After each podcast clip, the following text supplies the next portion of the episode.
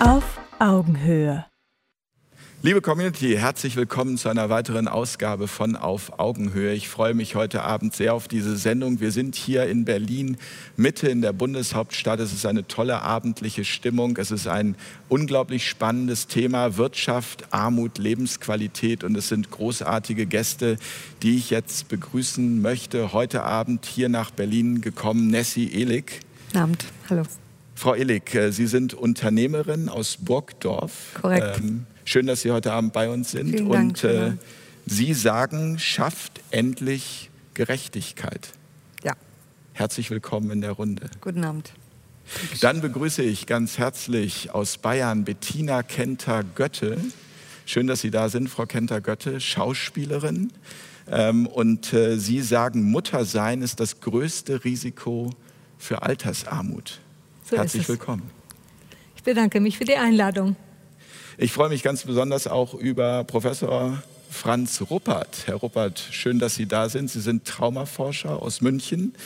Ähm, und Herr Ruppert sagt, es ist atemberaubend mitzubekommen, wie unverfroren ein dritter Weltkrieg seit dem Ende des Zweiten Weltkriegs unablässig als Friedenssicherung verkauft wird. Herzlich willkommen in der Runde. Schönen guten Abend. Und last but not least, Florian Homm. Ich freue mich auch sehr, dass Sie den Weg hier zu uns nach Berlin gemacht haben, Herr Homm. Sie sind bekehrter Erzkapitalist. Wir haben vor der Sendung kurz gesprochen und das war die Bezeichnung, die Sie sich gewünscht haben. Endlich mal was Neues. Ja. Und äh, Sie sagen, wenn wir liebevoller miteinander umgehen, dann kann dieser Planet noch viel mehr Menschen glücklich machen. Herzlich willkommen. Große Ehre.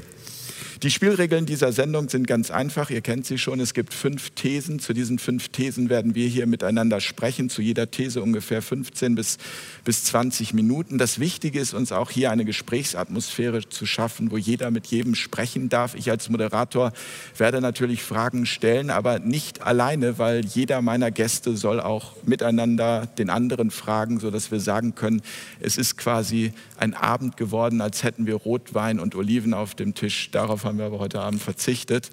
Ähm, das Thema Wirtschaft, Armut, Lebensqualität äh, führt uns jetzt zu unserer ersten These.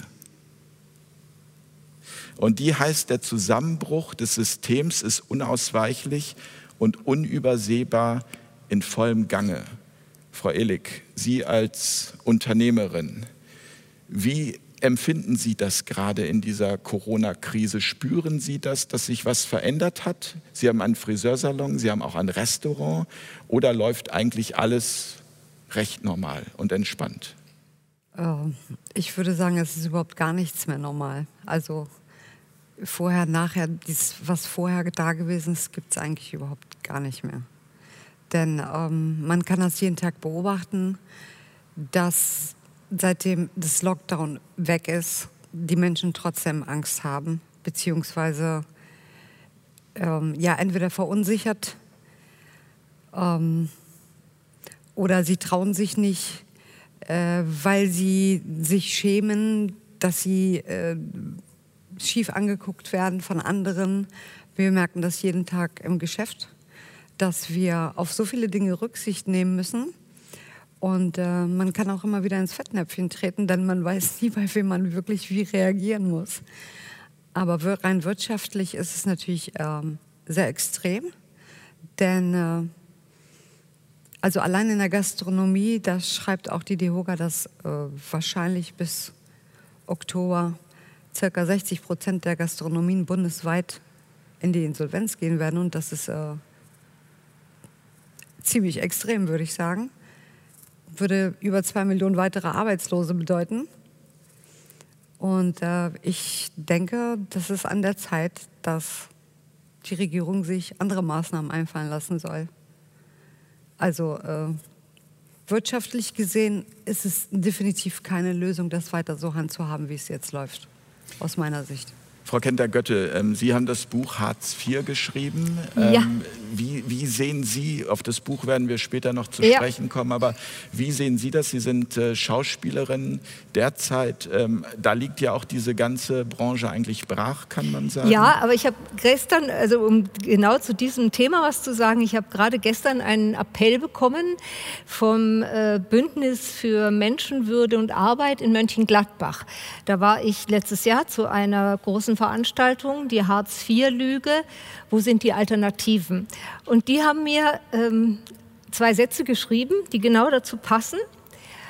Und zwar schreiben Sie, unser Appell ist noch kein Systemwechsel, was Hartz IV betrifft.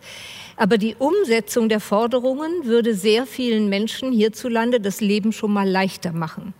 Wer die Lebenswirklichkeit der Menschen in prekären Lebensverhältnissen nicht, nicht ignoriert, sollte bemerken, dass es Zeit für Veränderung ist. Und das passt genau dazu. Und jetzt kommen ja äh, aus meinem Berufsstand, also von den, von den Schauspielern, Schauspielerinnen, Solo-Selbstständigen, äh, zigtausende in dieses Hartz-IV-System. Also das ist ja, ich bin ja die Hartz-IV-Expertin. Ja, wie gesagt, Sie haben äh, selber in Hartz IV ähm, gelebt. Äh, Das ist ein Buch, äh, das sehr dramatisch ist. Darüber werden wir später noch sprechen. Herr Homm, Sie sind äh, ehemals einer der reichsten Deutschen ähm, gewesen. Sie kennen sich mit Wirtschaft auf, aus. Das ist Ihre DNA. Ähm, wie schätzen Sie die derzeitige Situation ein?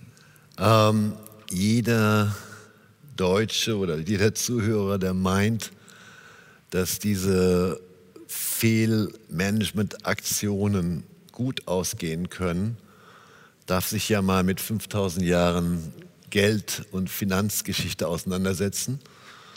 Wir haben eine Zentralbankenplanwirtschaft, die durch die äh, Politik und die Wirtschaftselite geprägt ist, die zu einer extremen äh, Veränderung, Polarisierung zwischen sehr reich, arm, Mittelschicht wird gedrückt führt. Und äh, es gab noch nie eine Zentralbank oder irgendeine Planwirtschaft, die mittelfristig reüssiert hat. Ich gebe nur ein Beispiel, wenn man die Buchstaben nur A bis B nimmt, da gibt es 600 Währungen, ähm, die auf äh, nichts basierten, also nur dem Glauben an den Staat, dass er das alles richtet. Und diese 600, die ersten 600 sind gänzlich gescheitert.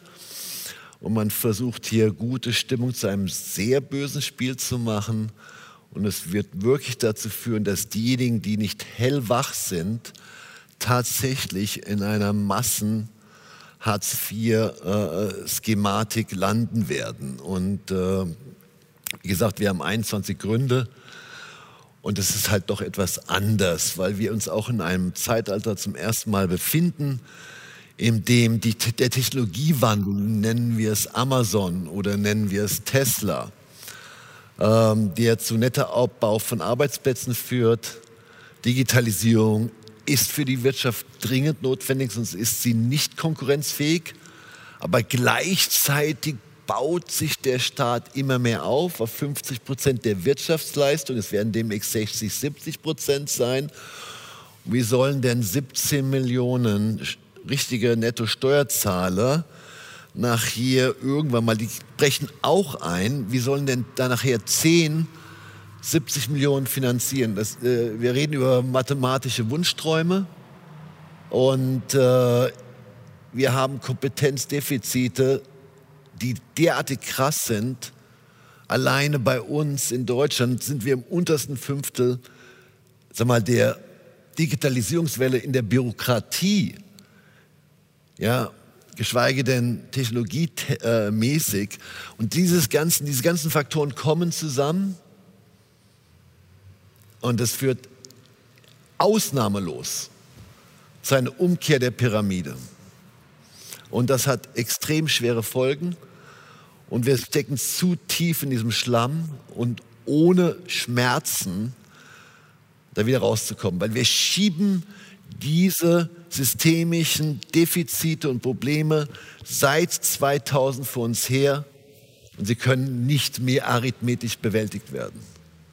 Herr Ruppert, als Traumaforscher, ähm, wie traumatisierend ist das äh, für Menschen, ähm, wenn sie spüren, dass sie ihre Existenz verlieren?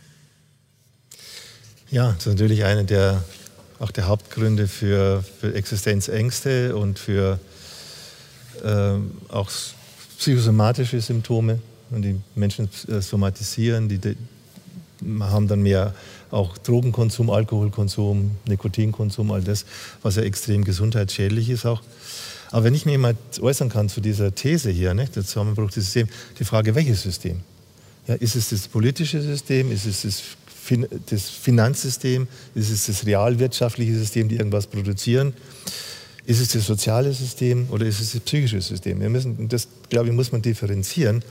Und was, glaube ich, jetzt im Moment in Gang ist, ist der Versuch einer Finanzelite, also Bill Gates, Rockefeller, all diese Leute, ich die, sage, es ist, die halt äh, ganz viel Geld haben. es ist eine Technologie und Finanzelite. Das hat sich ja, verändert. Das ja. die, die, diese, diese Elite besteht äh, aus der Informationstechnologie.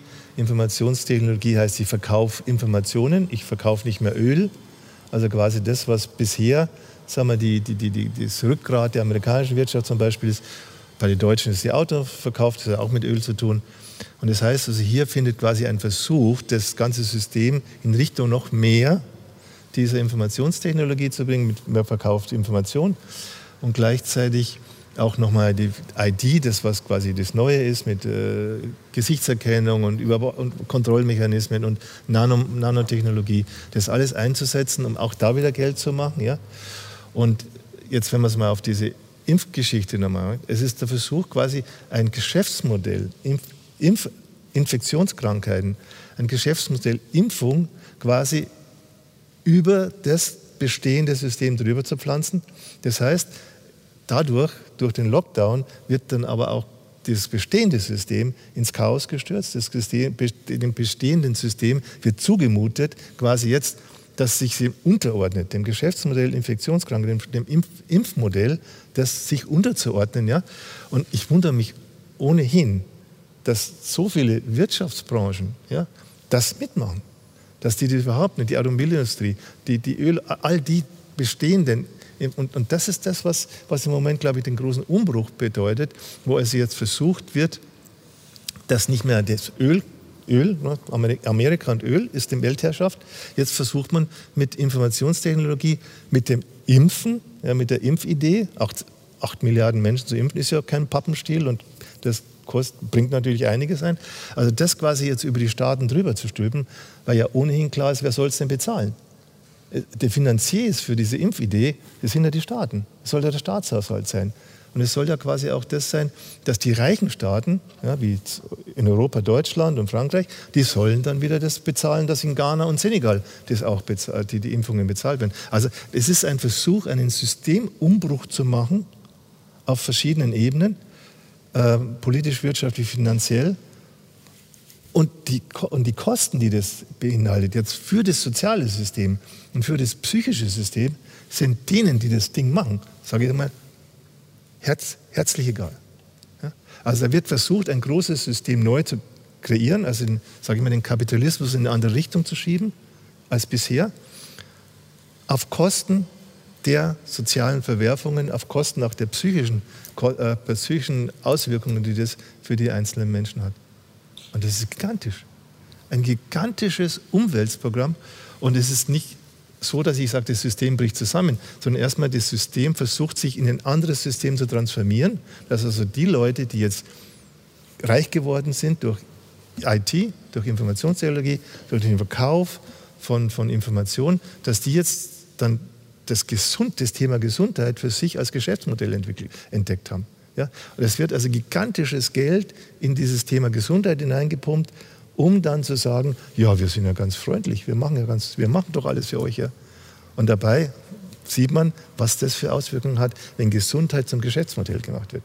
Ja, das ruiniert die sozialen Beziehungen, es ruiniert einzelne Menschen, es ruiniert Kinder, es ruiniert Jugendliche, es ruiniert erwachsene Menschen. Also es ist ein gigantisches äh, Programm gegen soziale Beziehungen, gegen einzelne Menschen. Frau Kenter-Götte, ähm, wie ist das in Hartz IV zu leben? Hartz IV ist die Schreckenskammer der Gesellschaft.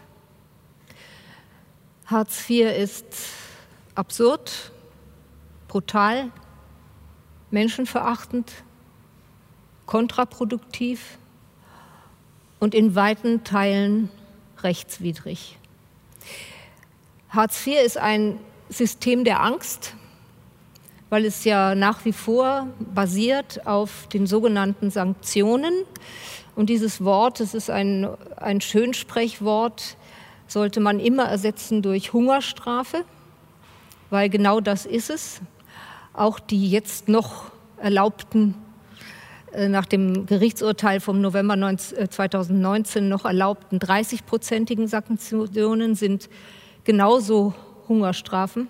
Fange schon an zu stottern, wenn ich das Wort, wenn ich das Wort ausspreche, weil es äh, so viel Angst erzeugt. Nicht alle sind von Sanktionen betroffen, wenngleich sehr viele.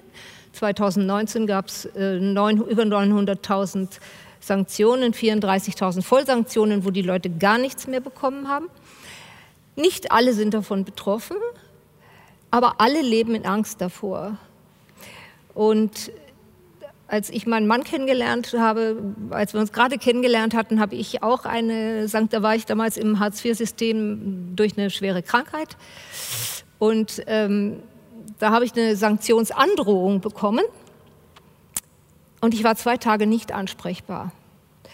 Und er hat es überhaupt nicht verstanden, äh, weil, er, weil er gesagt hat, das ist doch ein Schmarrn, was da steht. Das ist doch ein Blödsinn, das kann, kann man doch anfechten. Nein, kann man nicht. Weil wenn eine Sanktion ausgesprochen ist, hat ein Widerspruch keine aufschiebende Wirkung. Man muss also bis zum letzten Urteil warten. Unter Umständen kann das sieben Jahre dauern. Bis dahin kann man tot sein. Es sind auch Leute gestorben. Das heißt, es ist ein System der Angst. Und man kann niemanden fördern, der in Angst lebt.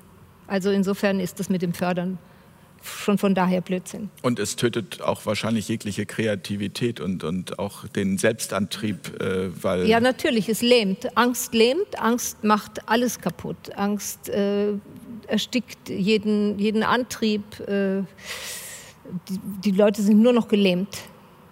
Und kreativ sein, da braucht man auch meistens in irgendeiner Form Geld.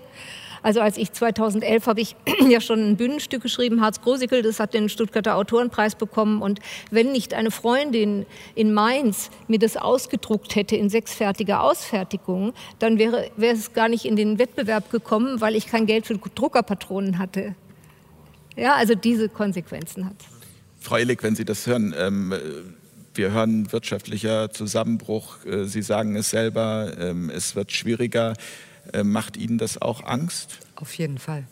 Also ich denke, da sind viel mehr Menschen betroffen, als wahrscheinlich jedem von uns bewusst ist. Und ähm, ich vermute, das ist erst der Anfang dieses Systems. Also es wird noch viel extremer die kommenden Jahre.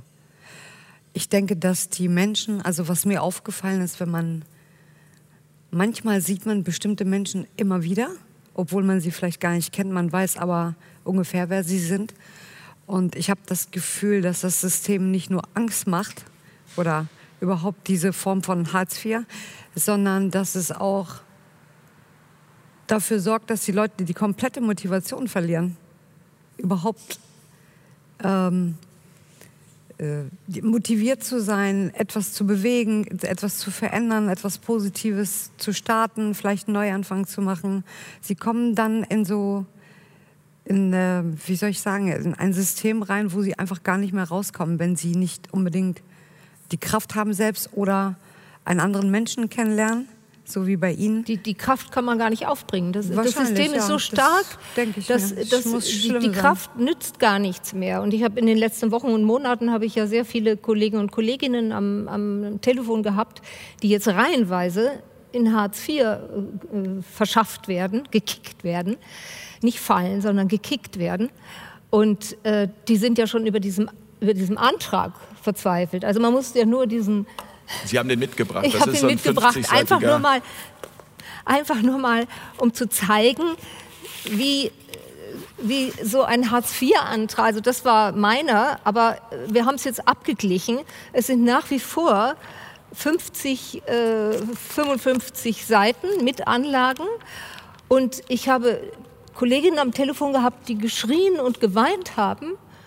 Es gibt auch von der Kollegin Katharina Hoffmann ein sehr schönes YouTube-Video auch zu diesem Antrag, ähm, äh, der Hartz-IV-Wahnsinn.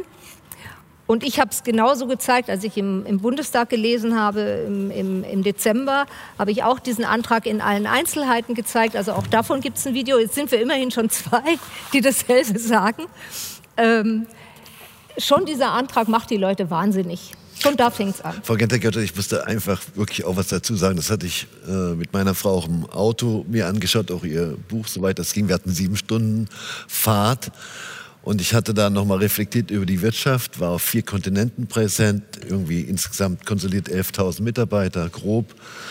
Und für keinen Posten in der Wirtschaft ist so ein Kuddelmuddel erforderlich. Und ich würde Professor Ruppert auch gerne fragen, können Sie sich vorstellen, selbst für eine emerierte Stelle im Professorentum irgendwo, ich hatte in Harvard studiert, das ist gänzlich undenkbar bei klar denkenden Organisationen, gut funktionierenden. Oder kennen Sie das, so, so ein Unfug? Naja, ich bin ja an einer Hochschule für soziale Arbeit und da werden ja unsere Studenten werden quasi drauf auch äh, ja, da, da geschult, sozusagen, zusammen mit Leuten dann das auszufüllen.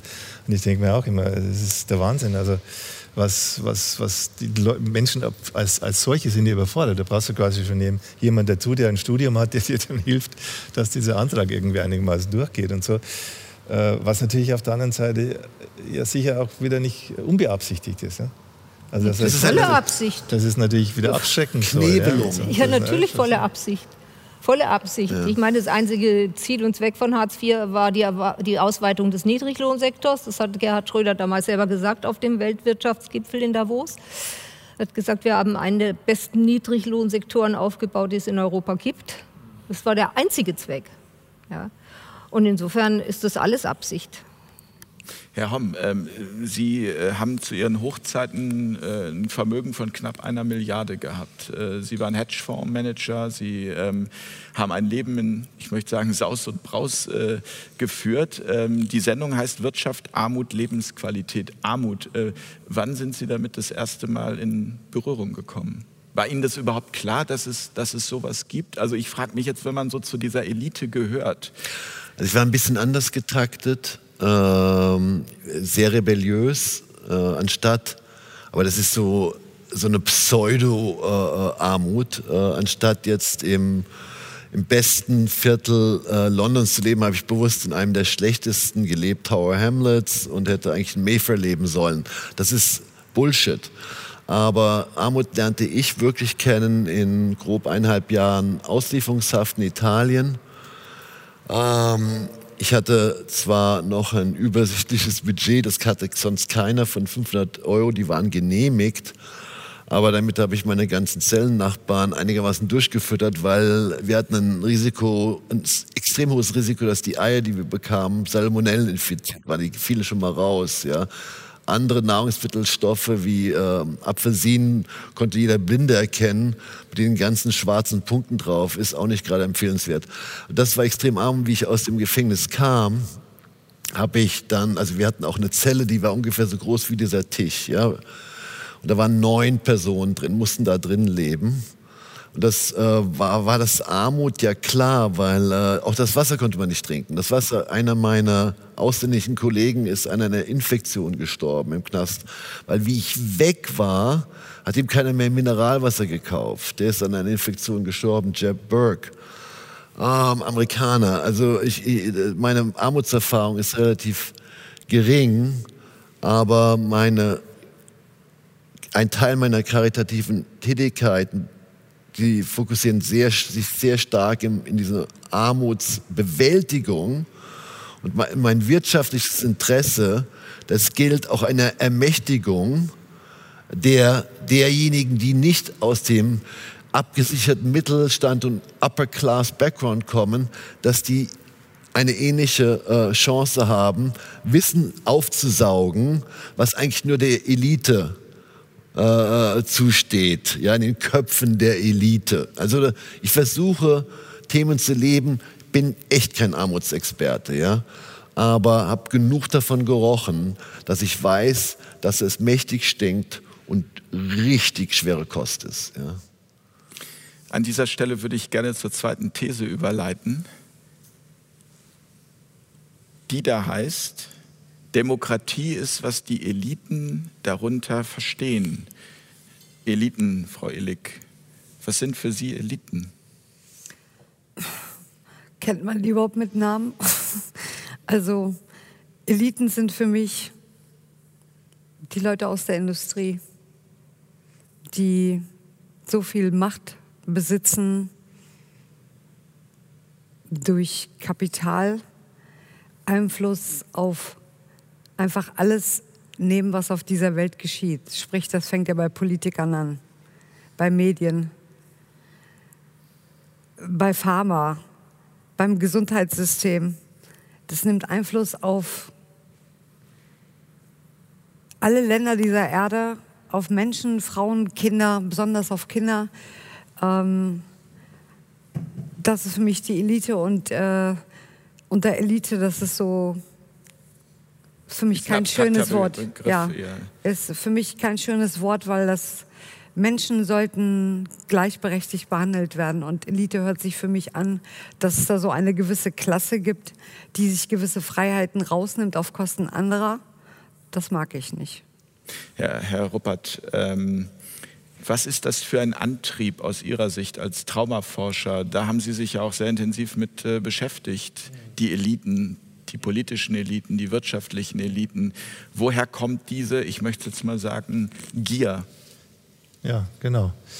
Also, wenn ich mich mal selber betrachte, ich komme aus einem armen Arbeiterhaushalt. Meine Mutter ist auch noch putzen gegangen, um noch Geld zu verdienen für fünf Kinder. Und äh, ja, von daher war Geld für mich natürlich immer was Besonderes. Viel Geld zu haben war toll und super. Und dann habe ich ein bisschen Karriere gemacht und dadurch so abgesicherten Job jetzt und so und bin ein bisschen zum Geld gekommen. Aber ich habe dann irgendwann, aufgrund meiner Therapie, die ich auch mit mir selber gemacht habe, habe ich gemerkt, Geld darf nur Mittel zum Zweck sein. Also das Geld darf nur dafür da sein, damit ich mir irgendwas, was ich damit mir erreichen will, ob ich mir jetzt ein Haus kaufen will, ob ich äh, mir eine Praxis einrichten, dafür ist es da. Sonst, sonst nichts. Ja? Und wenn aber das Geld zum Selbstzweck wird, dann muss man sich fragen, welcher Mensch hat diesen, diese Interesse. Genauso, wenn Macht zum Selbstzweck wird. Ja? Wenn ich jetzt sage, ich habe jetzt eine gewisse Autorität, dann kann ich also irgendwie jemand sagen, können wir jetzt zusammen das und das machen, der macht das auch. Dann hat es war doch irgendwo einen gewissen Sinn. Ja? Aber wenn ich jetzt quasi der, an die Macht will, um der Macht willen, dann ist es aus meiner Sicht immer eine Überlebensstrategie, eine Trauma-Überlebensstrategie. Und da stellt sich die Frage, was steckt dahinter? Also welche Armutserfahrungen hat der Mensch oder auch Traumaerfahrungen hat der Mensch gemacht. Da gibt es zum Beispiel das Beispiel von diesem äh, äh, chinesischen äh, Besitzer von diesem, diesem, diesem, dieser Handy, Handyfirma, Alibaba, der hat gesagt, als Kind hat er sich nichts mehr gewünscht, als dass er zweimal am Tag hätte äh, was zu essen gehabt. Ja, das war das. Und dass der dann so dann in die Richtung geht ja, und dass für ihn sozusagen, es darf niemand mehr, niemals mehr äh, Armut geben, es darf, ich, darf, ich darf niemals mehr hungern und so. Und das, der Punkt ist das, du kannst es, wenn du mal auf dieser Überlebensstrategie bist ja, und aufgrund deiner Traumatisierungen, du kannst es mit nicht noch, noch viel Macht, mit noch so viel äh, Geld, kannst du das nicht kompensieren. Ja? Also es, es, es, es, hat dann so etwas wie, das verselbstständigt sich, es wird suchtartig auch. Ja? Und trotzdem, und das ist ja das Interessante, dass Leute, die so reich sind und so mächtig wie sie nur, die sind trotzdem in sich immer noch unglücklich.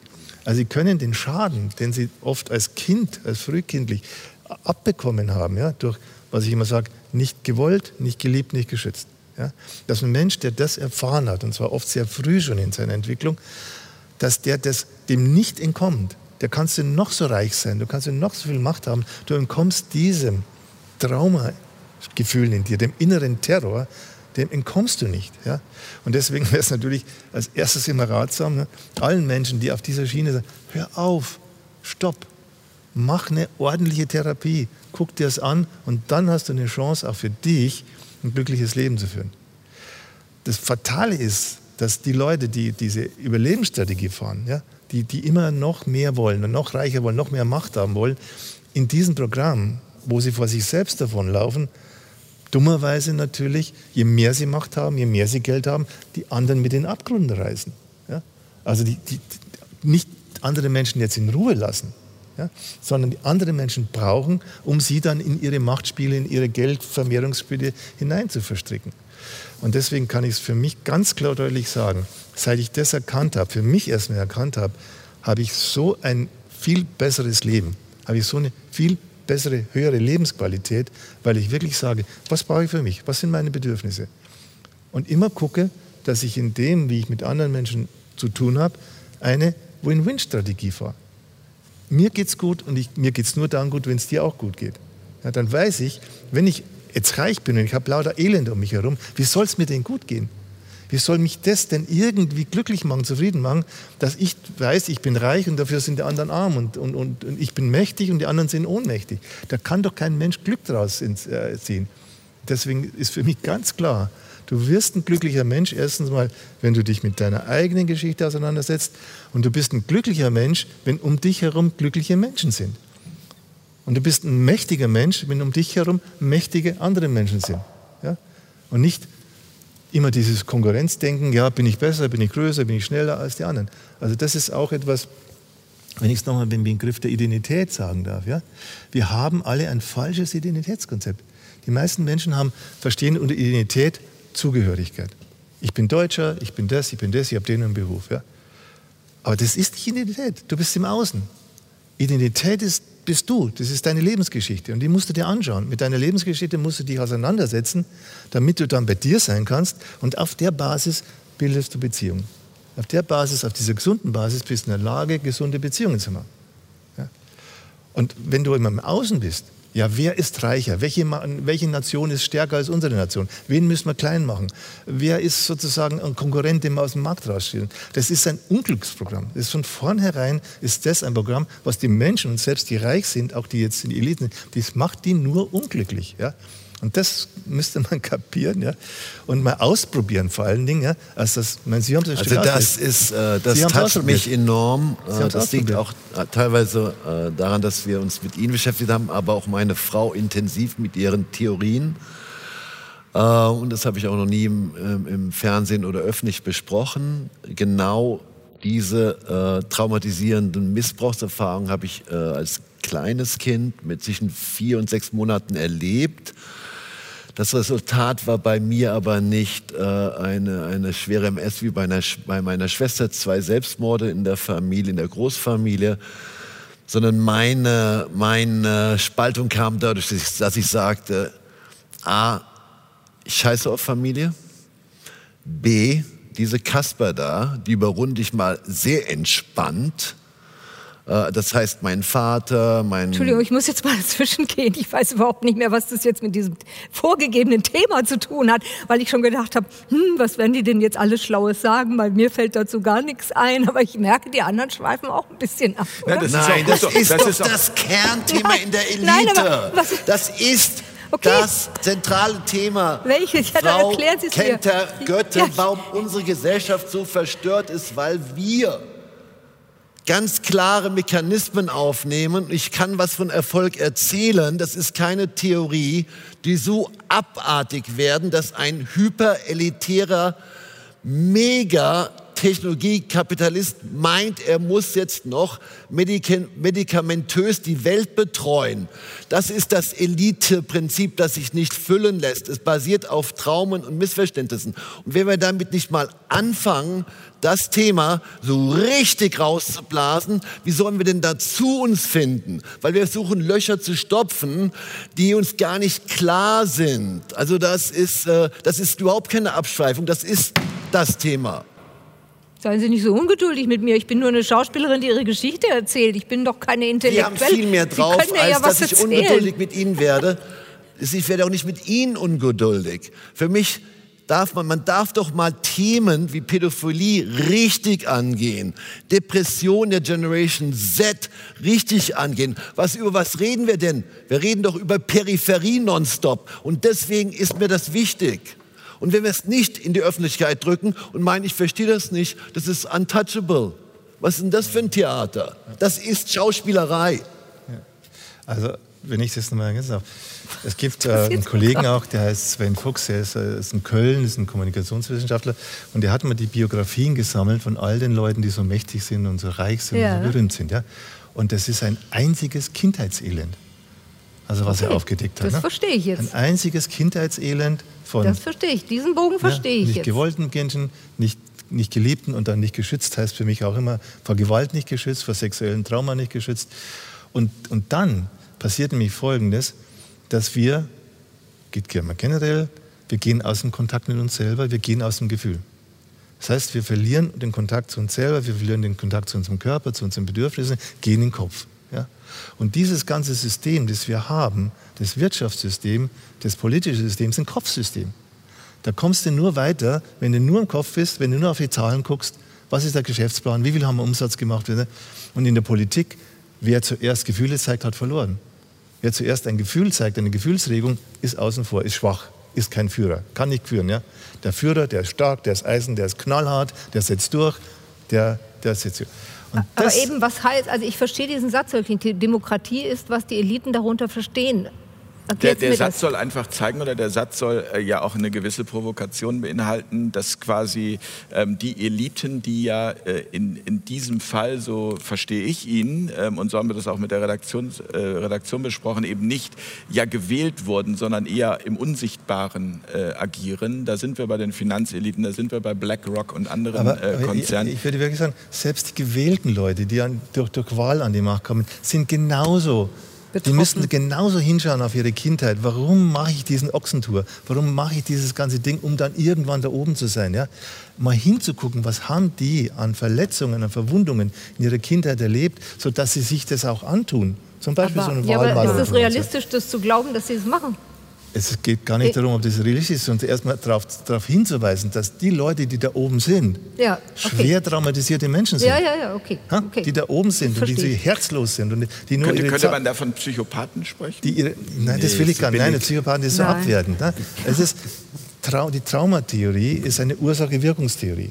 Ja, ist keine moralische Theorie. Also- da jemand schlechter Mensch ist. Darf ich nur kurz das Ja, sagen? ja, das, das, das, das, keine, das sind keine schlechten Menschen. Die sind genauso Menschen wie wir alle. Ja? Bloß, die haben Überlebensstrategien gewählt, die sind für sich selbst schädigend und die sind für die anderen auch schädigend. Ja? Und das muss man doch mal verstehen. Ja? Nehmen wir mal den Hitler her. Adolf Hitler, kennen wir in Deutschland. Ja? Oh Was Gott. ist bei Adolf Hitler passiert? Ja? Adolf Hitler ist das vierte Kind seiner Mutter. Was ist mit den ersten drei Kindern passiert? Die sind an Diphtherie gestorben. Innerhalb von 14 Tagen sind drei seiner Geschwister. 14 Monate später hat diese Frau wieder ein Kind. Diese Frau ist hochtraumatisiert. Wie kann denn die einem neuen Kind etwa gegenüber seines Mutter liebevoll und da sein und so? Die, die, die muss ja voller Angst sein, die muss voller Morbidität sein, voller Todes, Todeserfahrung in sich.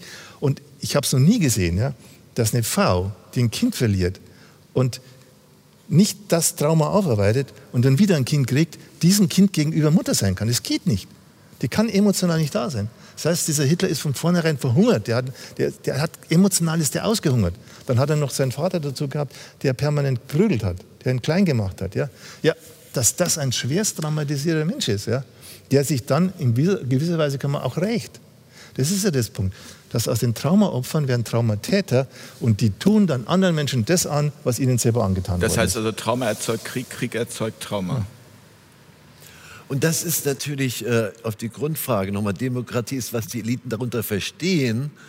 Ähm, das wird ja auch gefördert. Also auch, in, äh, wie gesagt, wie ich in Harvard anfing, ich hielt mich für schon sehr merkwürdig und merkte dann dort, dass ich noch relativ normal war. Aber diese Uni hat fünf, sechs US-Präsidenten geschafft und hat einen Fonds, einen Studienfonds, einen Universitätsfonds von ungefähr 50 Milliarden. Das ist mehr als die Wirtschaftsleistung von 30, 40 Ländern.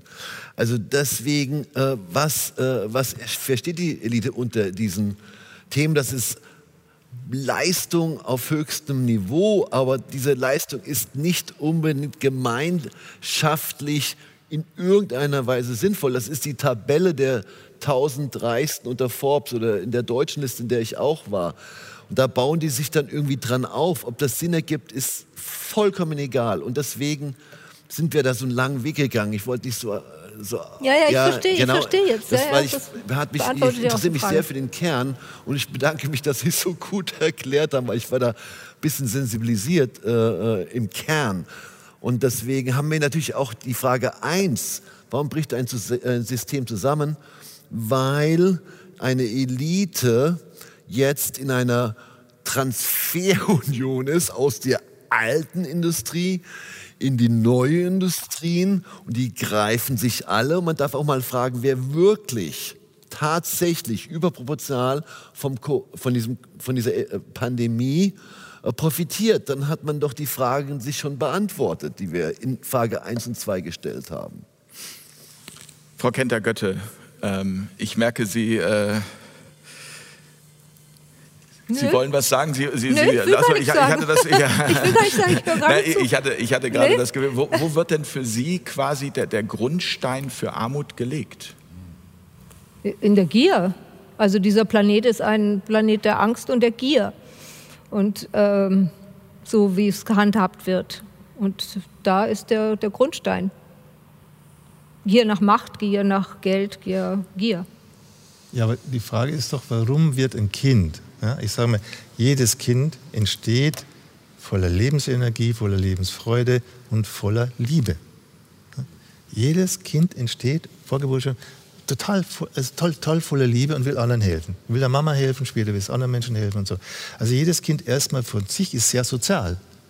Die Frage ist, wie schafft es die Menschheit aus ihren Kindern asoziale Wesen zu machen. Na, lange geübt. Denen, denen, denen, denen, denen wirklich dann, wo es denen egal ist, Hauptsache, Hauptsache meine Aktienkurse stimmen, Hauptsache, äh, ich habe, egal ob ich die, die, die Umwelt damit kaputt mache, ist völlig egal, Hauptsache die Zahlen stimmen. Ja? Hauptsache ich bin in der Macht, ob das so und so viele Leute in den Jordan gehen, völlig egal. Ja? Die, die Frage ist, wie, wie wird aus solchen, sage ich erstmal, Kindern, die sehr wohlwollend sind, ja, die sehr sozial sind, wie wird aus diesen Kindern jemand, der dann zum Beispiel Kriege für notwendig hält, die Atombomben, Atomwaffen, also Menschen, die aber es also Sie doch eine Antwort eigentlich Atomwaffen drauf haben, modernisieren oder? will, ja, was man jetzt wieder, wenn die Atomwaffen modernisiert werden. Also gibt es etwas Perverseres, ja, als das, ja. Also wie wird aus so einem Kind so jemand, der das macht? Und da ist meine Antwort darauf: Die Kinder werden systematisch traumatisiert, systematisch. Also wir tun alles dafür, um Kinder systematisch zu traumatisieren. Nehmen wir zwei Beispiele. Kaiserschnitt. Kaiserschnitte traumatisieren die Mütter und traumatisieren die Kinder. Frühe Fremdbetreuung. Kinder bereits mit fünf, sechs Monaten, teilweise den ganzen Tag in die Krieg. Das ist eine Traumatisierung. Also wenn die noch gar nicht sprechen können, wenn die das noch gar nicht sich äußern. Das ist eine volle Traumatisierung von Kindern, ja. Und dann geht es weiter, ja. Also diese Gesellschaft, ja, wenn die sich nicht mal besinnt und sagt, was macht uns im Endeffekt arm? Was macht uns kaputt? Was macht uns psychisch arm? Ja, dann geht, gehen wir alle den Bach runter. Da können wir noch so viel unsere Reformideen haben, noch so viele Ideen. Du musst am Anfang anfangen. Du musst am Anfang anfangen mit der Sensibilität. Was lässt einen Menschen gesund sein, gesund bleiben und was macht Liebe. diesen Menschen reich? Ja, Liebe, Liebe, aber das, das klingt für mich danach, dass es jetzt tatsächlich, so wie Sie das äh, beschreiben, Herr Ruppert, äh, ein paar Jahrzehnte dauern würde, wenn wir jetzt damit anfangen, bis wir irgendwann in so einer Gesellschaft leben können.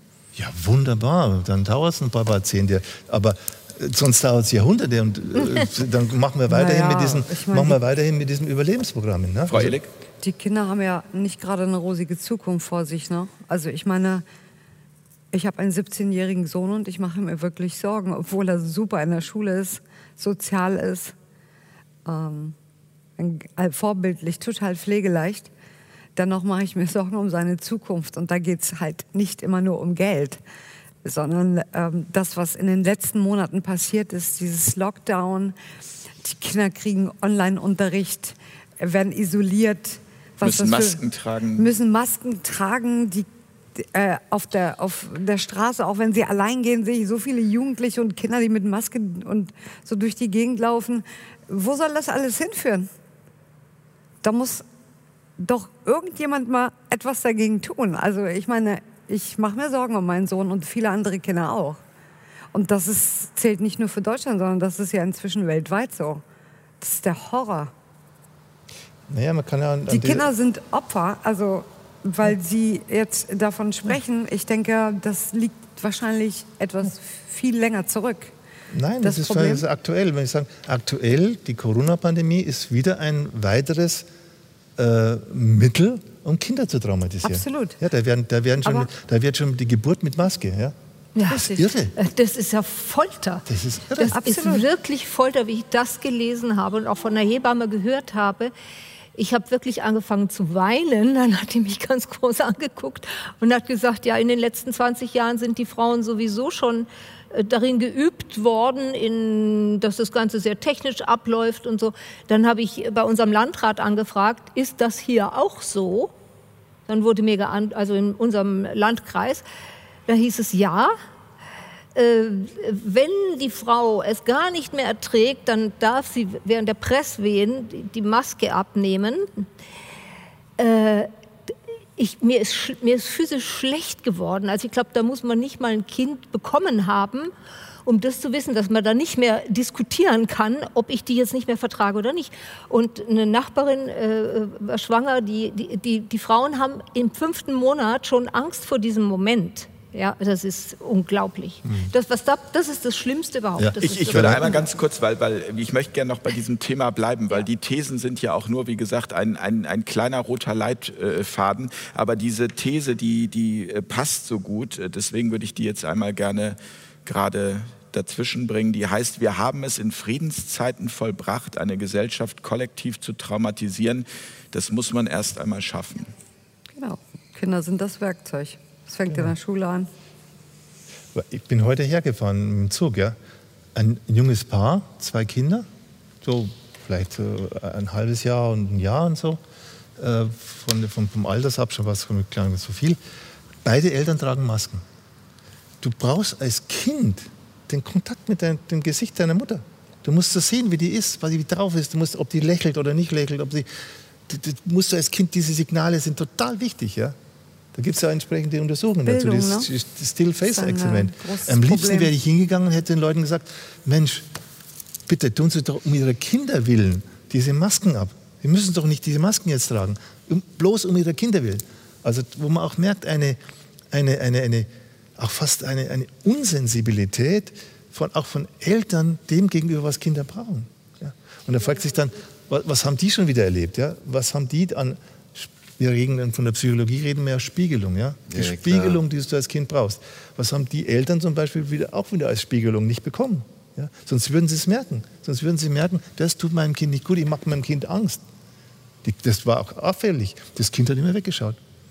Das Kind hat sich immer irgendwie so gekrochen. Das hältst du als Kind nicht lange aus. Wie, wie, wie sollst du das aushalten, wenn du ins Gesicht deiner Mutter schaust und die hat permanent dieses, dieses hässliche Ding im Gesicht? Ja. Professor Rupert, aber was mich echt äh, anfixt, weil wir an einem Waisenhausprojekt äh, arbeiten. Das sind in der Regel trau schwer traumatisierte Kinder. Ähm, wie kann ich, wie können wir es, also das geht sicherlich um Fördern, Fordern, aber wie können wir als Gesellschaft diesen, das ist für mich auch ein Kern, die Kernfrage, äh, liebevoller miteinander umgehen und wenn ich die Antwort nicht hätte, dann würde ich Sie jetzt nicht fragen, haben Sie da eine gesellschaftliche Vision, eine Form der Kommunikation, um, um Licht und Liebe in die Leben zu bringen, dann kann, können wir wirklich auf einem besseren Planeten leben. Aber ich, mir fehlt etwas. Also ich schaue mich aufs Grundgesetz, ja? Ja. Wenn ich ein Grundgesetz machen würde für eine Gesellschaft, würde ich reinschreiben, kein Mensch darf einen anderen Menschen traumatisieren. Und dann würde ich die ganzen Situationen aufzählen, in denen Menschen andere Menschen traumatisieren. Wo es dafür die Gelegenheit gibt. Ja? Aber fühlen, das würde mich jetzt mal interessieren, Frau Kender-Goethe. Fühlen Sie sich durch Hartz IV, fühlten Sie sich dadurch traumatisiert, Ach, wenn ja. Sie das jetzt so hören? Ja. Aber ja. Also ja. das heißt, man müsste dann ja auch Also sofort... selbst gefestigt, also nicht nur Kinder, sondern auch wie schnell das mit gefestigten, erwachsenen Menschen, die gut im Leben stehen, das habe ich jetzt wieder erlebt, eine Kollegin ist, weil sie keine andere Möglichkeit hatte, ähm, äh, und es hieß ja, es ist alles vereinfacht, wunderbar, es heißt jetzt Sozialpaket und nicht mehr Hartz IV und es ist alles ganz leicht und wunderbar. Also die Edelharzer. Also sie ist ganz, ganz äh, aufrecht zu dem Amt gegangen und hat gesagt, du glaubst es nicht, es ist, ich bin so klein wieder rausgekommen und ich weiß nicht, wie sie es machen. Und äh, das habe ich ja auch erlebt. Und ähm, das, das geht so weit, dass noch, also man unterliegt ja dem Reiseverbot bei Hartz IV, das haben wir ja jetzt auch wieder in größerem Stil. Ähm, ich war da schon ein bisschen geübt. Man muss ja einen Antrag stellen, um zu verreisen und so und äh, darf nicht über Nacht im, äh, im Nachbarort äh, nächtigen und braucht eine staatliche Genehmigung. Und es geht mir heute noch so, dass wenn ich in einer fremden Stadt bin und zum Geldautomaten gehe, einen Moment lang es mich durchzuckt, darf ich hier sein? Kann man meine Spur verfolgen? Und das ist jetzt aber äh, acht Jahre her, dass ich das letzte Mal Hartz IV bekommen habe. Also das hinterlässt lebenslange Spuren, auch wenn man da sehr bewusst mit umgeht und eine überschaubare Zeit dem nur ausgesetzt ist. Und äh, ich, ich erlebe es ja jetzt auch mit den, mit den Kollegen und Kolleginnen, die wirklich, wo ich Gespräche gehabt habe, wo ich gedacht habe, äh, muss ich jetzt Angst haben, dass die sich was antun. Ja, das ist katastrophal. Also, da, da kann ich wirklich nochmal mit zu diesem Elitengedanken zurück. Die heutige Elite, ja, die so mit IT und Software und Nanopartikel und irgendwas ja, zu tun hat, hat keine Ahnung von der menschlichen Psyche. Es ist nicht so, dass diese Elite geschult drin wäre, zu wissen oder mehr wüsste jetzt, wie vielleicht noch Generationen vorher, was ist unsere Seele, was macht unsere Psyche aus. Im Gegenteil, die müssen sich nicht damit beschäftigen. Hauptsache, sie wissen, wie irgendwas zu programmieren geht. Hauptsache, sie wissen, wie irgendwas zu managen geht. Hauptsache, sie wissen, wie irgendwie Finanzprodukte zu jonglieren geht.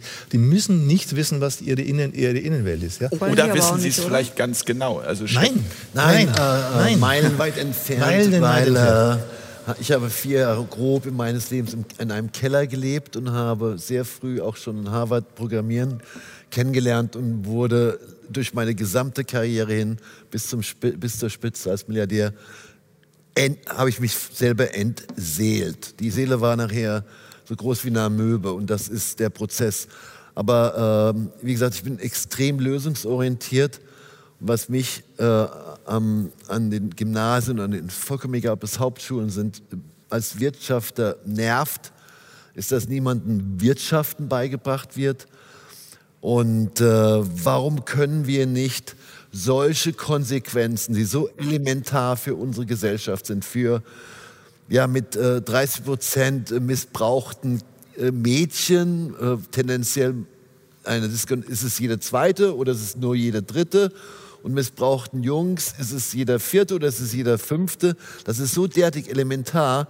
Warum haben wir das nicht zum geeigneten Zeitalter? Wir haben Sexualkunde, aber wir haben kein, nichts, was sich mit der Psychologie, Soziologie unserer Gemeinschaft beschäftigt, im Zusammenhang auch unserer Seele. Und das ist, wie Sie ja besser wissen, als fast jeder in Deutschland, eine Wissenschaft. Das ist keine Gerüchteküche. Warum, wann, wenn ich das lerne, ich kriege das zu Hause garantiert nicht mit, auch nicht bei der, vor allem nicht bei der Elite. No way, da gibt es so Alibi-Traineeships, ja.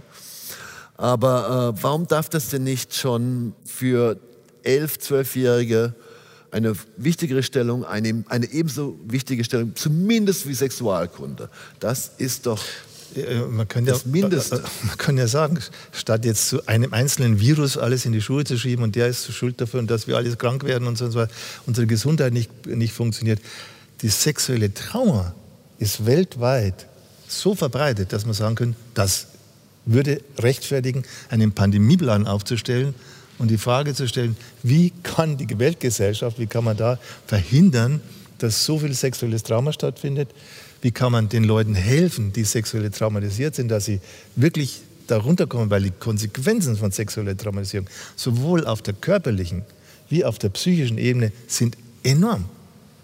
Also war, das, war, war das, Ihnen, war das, Ihnen das klar? War Ihnen das, das klar? Geld, also da, da könnte man Milliarden, da könnte man Milliarden in die Hand nehmen. Dann könnte man, da könnte man vielleicht für die Weltgesundheit was tun. Das wäre mal was, ja. Besser als die äh, Impfindustrie, äh, die in, im Gesamtwert mindestens ein, ein, ein, ein Unternehmensgruppenwert äh, hat von 400 Milliarden. Tendenziell stark steigend. Krank. Natürlich, das ist, das ist das Thema. Wenn, ich sage ja mal, wenn konservativ 30 Prozent unserer Gesellschaft dadurch betroffen ist, das äh, führt ja zu Verrenkungen, Verzerrungen, die sensationelle Ausmaße annehmen, landen im Eliteproblem. Äh, ich muss doch äh, da am Fundament was machen. Also alles andere wäre unlogisch. Sind Sie aus heutiger Sicht äh, dem Knast dankbar? Äh, definitiv. Definitiv. Obwohl das nicht ganz untraumatisch war. Ähm, weil es hat mir äh, das war so intensiv, äh, mehrfach am Tag äh, den tiefsten Schatten erlebt und das hellste Licht. Und irgendwo habe ich mich da, war so eine, so, eine, um, so eine Periode, wo ich gar nicht groß die Wahl hatte, anzufangen, mich mit mir selber mehr zu beschäftigen. Und auch ein bisschen über die Zeit jetzt auch der letzten drei, vier Jahre, also vor allem des letzten Jahres, mit, der, mit einer eine gewisse Selbstliebe zu entdecken und meine Verwirrungen ein bisschen zu neutralisieren, ein bisschen auf den Kern zu kommen. Klar, Knast war tough, aber eigentlich sehr gut. Ähm, hat das dann am Ende zu mehr Lebensqualität geführt? Das ist ja auch ein Stichwort unserer Sendung. Also das ist wirklich, äh, wenn ich es heute sehe, ich habe mich nach dem Gefängnis gefragt, warum ich glücklicher bin als einer der mächtigeren und wohlhabenderen Deutschen. Und dann habe ich das erforscht, teilweise auch, also auch mit so äh, verschiedenen Psychologen äh, und auch jetzt in letzter Zeit mehr mit Traumawissenschaftlern. Und ich wollte es mir erklären, ich habe eigentlich gar nichts mehr. Aber ich lache mehr, bin gut drauf, bin ich so ein Arsch. Ja? Ähm, und das ist jetzt gerade in dieser, in, dieser Entwicklung mal zu sehen, was, was wirklich zählt, was will ich wirklich, das ist eine neue Frage, sondern nicht, was meine Traumas mir sagen, was ich wirklich will. Also es ist eine Befreiung, ich kann es jedem empfehlen. Äh, es ist unangenehm, sich mit seinen Schattenseiten zu beschäftigen. Das Vielleicht sollten wir einige Politiker mal so lange ins Gefängnis stecken, damit die auch zu sich kommen. Also das, der Vorteil am Gefängnis ist, dass sie spätestens nach sechs Monaten wissen, wer ihre wahren Freunde sind. Glaube ich. Frau, Frau Kenter-Götte, was ist für Sie Lebensqualität? Gab es während der Zeit von Hartz IV Lebensqualität oder war das nur Überlebenskampf? Naja gut, ich bin ein genügsamer Mensch. Also ich kann ja auch, äh, wenn ich kein Geld mehr habe, irgendwas zu machen, auch in der Ecke liegen und meinen Atem beobachten und das spannend finden. Aber das, äh, das kann man ja nur nicht von jedem verlangen. Und äh, insofern ist es für viele Menschen natürlich ganz, ganz schwierig, da äh, einen Sinn darin zu entdecken. Also ähm, äh, einerseits hilft da eben eine, eine, eine spirituelle Ebene oder eine Bewusstseinsebene, aber auf der anderen Seite wird, das, wird dieses Argument dann oft auch gebraucht, um die Leute davon abzulenken. Ja, man kann ja, wenn man, äh, wenn man es nur von der richtigen Ecke betrachtet, kann man sich darüber erheben. Nein, also das, sprich, das verlass deine Opferrolle. Und, ja, ja, ja, äh, ja, ja, ja. Also das ist, das ist zwiespältig, ja, wenn man das sagt. Aber äh, darf ich kurz fragen, wie haben Sie das geschafft? Auch vorher lange geübt. Das ist immer alles eine Übungsfrage. Das Gute okay. wie das Schlechte. Okay. okay. Das Gute wie das Schlechte. Und äh, aber ich muss sagen, das sind einfach, das sind einfach wirklich äh, Erfahrungen, die bitterhart sind und ganz schlimm. Und bei mir, gut, es wäre dieses Buch nicht entstanden und ich hätte die schöne Lesereise nicht gehabt und ich hätte auch meinen Mann nicht kennengelernt, weil der als Journalist zu einer Veranstaltung ging, wo ich den Schnabel nicht halten konnte. Also mir hat es jetzt was Gutes gebracht. Aber auch. dann ist daraus ja eine Lebensqualität entstanden. ja, Ende. ja. Aber das ist halt auch Gnade, das ist ja nicht mein Verdienst. Aber, aber ist Und das es ist ja auch eine Ausnahme. Das, die meisten bleiben wirklich in dieser, in dieser bitteren, grässlichen äh, Armut stecken, wo man auch nicht mehr kreativ sein kann, weil man hat keine nichts mehr zum Kreativ, auch kreativ sein kostet ja Geld. Also dieses Buch hat bei mir auch wirklich einen, also ich habe bei mir in der Familie jemanden, der Hartz IV bezieht und ich habe das zwar nicht belächelt, aber ich habe es auch nicht äh, so ernst genommen in der Dramatik, in der man mir es ähm, immer mal wieder auch äh, an mich rangetragen hat. Ich habe dieses Buch gelesen und muss sagen, ich kann mich da jetzt wirklich fast nur dafür entschuldigen, ähm, weil ähm, das so ein Wachrüttler ist und es war mir nicht klar und da bin ich irgendwie auch, auch äh, selbst Opfer in dem Sinne geworden, äh, dessen, wie es mir verkauft wurde, dass wir nämlich in einem Land leben, wo ja. keiner verhungern muss. Das ja, ist so ja, ja, ja, ja, das ist, das ist schon, schon lange vor Hartz IV angefangen. Die Bertelsmann Stiftung hat da auch groß ihren Beitrag geleistet und, und die Medien haben groß ihren Beitrag geleistet. Es ist wirklich für Außenstehende kaum zu durchschauen, wenn man nicht in diesem System ist und äh, tun Sie das, entschuldigen ja, Sie sich oder, oder sagen Sie es, dass Sie jetzt anders denken, weil das Schlimmste für mich war nicht in Hunger versetzt zu werden durch äh, Kürzungen äh, oder sowas, ähm, sondern es war tatsächlich meine Freunde, Freundinnen anzugucken, nicht alle, aber einige, und in den Blicken zu sehen, dass sie mir nicht glauben, was ich erzähle. Und das ist auch das, was ich äh, auf der Lesereise immer wieder äh, erlebe, dass Leute Tränen in den Augen haben und sagen, endlich sagt jemand, es ist wahr, was ich erlebe. Und ich habe auch so an mir gezweifelt, dass, dass ich mit einer Freundin jeden Tag ge gemailt habe, die auch betroffen war, weil wir es beide nicht fassen konnten, bis wir kapiert haben, dass das wirklich System ist. Ja. Ich äh, möchte an dieser Stelle gerne unsere vierte These kurz einblenden, die auch sehr gut passt. Corona ist Hartz IV für alle, Frau Ehlig, als ja. Selbstständige. Das äh, kann man wohl so sagen. Also die Selbstständigen haben es nicht leicht, besonders der Mittelstand. Ich weiß nicht. Wie lange halten Sie da noch durch? Äh, Gott sei Dank ja noch ein bisschen, aber ich, äh, es gibt keine Garantien. Ne? Man weiß nicht, was als nächstes kommt und wie lange und wie massiv, wie extrem. Das ist schwer zu beurteilen. Ich denke, dieses, ähm, diese Staatsgelder, diese, wie nannte man das, Zuschüsse, die da möglich waren die zu Corona-Hilfen. Corona-Hilfen, Soforthilfe, das ist ja alles ein Witz, ein Tropfen auf dem heißen Stein. Also ich meine, es ist ja schön, dass der Staat da äh, bundesweit so viele Gelder ausgeschüttet hat. Aber das ist alles so verzwickt und müsste, man müsste total ins Detail gehen.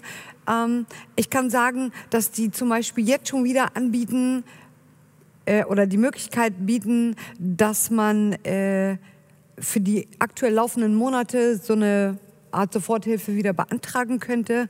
Die wiederum darf man nicht selbst beantragen, das müsste der Steuerberater machen, weil der haftet ja auch dafür dann, wenn er unkorrekte Angaben macht, Blödsinn, weil wenn ich als Unternehmer das beantrage, dann kann man ja auch davon ausgehen, dass ich korrekte Angaben mache, oder?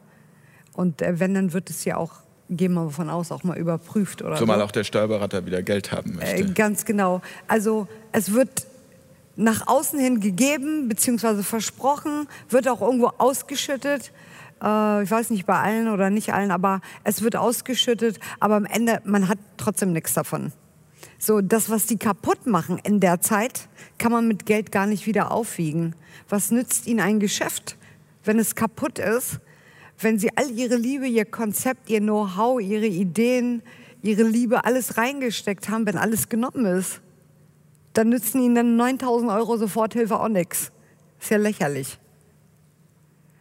Es gibt natürlich auch Leute, die vielleicht ganz kleines Geschäft haben, die sonst eben auch keine 3.000 oder 4.000 Euro schaffen. Dann ist 9.000 Euro auf drei Monate natürlich sehr viel.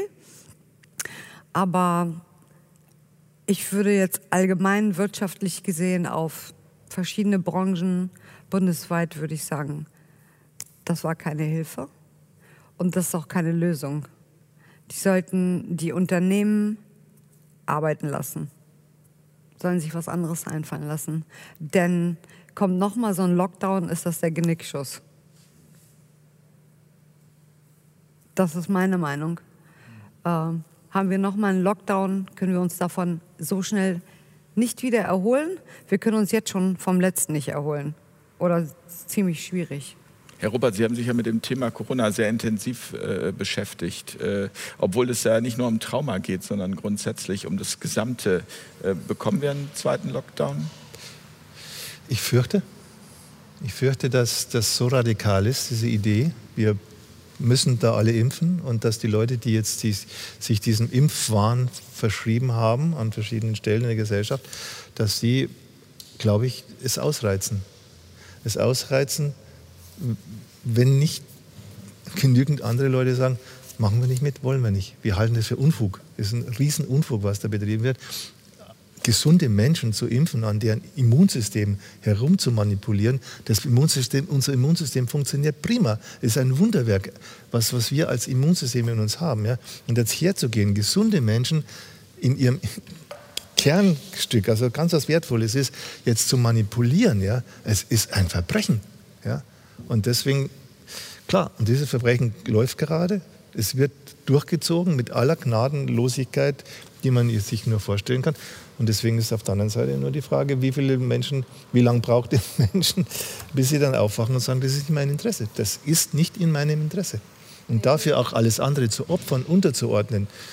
Und, und ja, ich, selbst bei mir, ich denke mir, ja, geht schon langsam auf die Rente zu. Ja? Denkst du, ja, kriegst du die und die Rente, kriegst du unter den Umständen, wie dieses Finanzsystem, auch das Währungssystem an die Wand gefahren wird jetzt im Moment. Ja? Ja das kann doch, das kann doch ne? nicht lange gut gehen. Dann gibt es irgendwie eine Währungsschnitt oder sonst was, dann heißt deine Rente, die vorher so und so viel war, ist nur die Hälfte wert. Genauso wie es beim, beim Euro dann war. Ne? Da hast du so und so viel D-Mark hast du Rente gehabt, jetzt hast du die Hälfte von Euro und das ist aber dann auch nur die Hälfte. Also selbst da habe ich mir schon gedacht, oh, oh, oh ich habe mir eigentlich darauf verlassen, nach so und so vielen Jahren, ich habe wirklich wahnsinnig lange gearbeitet, hast du, da kriegst du deine Rente. Ja, das ist überhaupt nicht mehr sicher, ja, weil alles diesem Impfwahn untergeordnet wird. In den Diskussionen, die ja sehr erbittert geführt werden, wenn man da genauer hinguckt und sich nicht in den Argumenten verstrickt, dann geht es ja eigentlich immer um Angst und Sicherheit. Also für die einen ist die größte Angst Impfung, für die anderen scheint es die größte Sicherheit zu sein. Für die einen, und das ist, es geht immer um Angst und Sicherheit in diesen Diskussionen, unterschwellig. Ja? Und das, das glaube ich, lohnt sich hinzugucken, wo eben die Angst sitzt und wo die Sicherheit sitzt.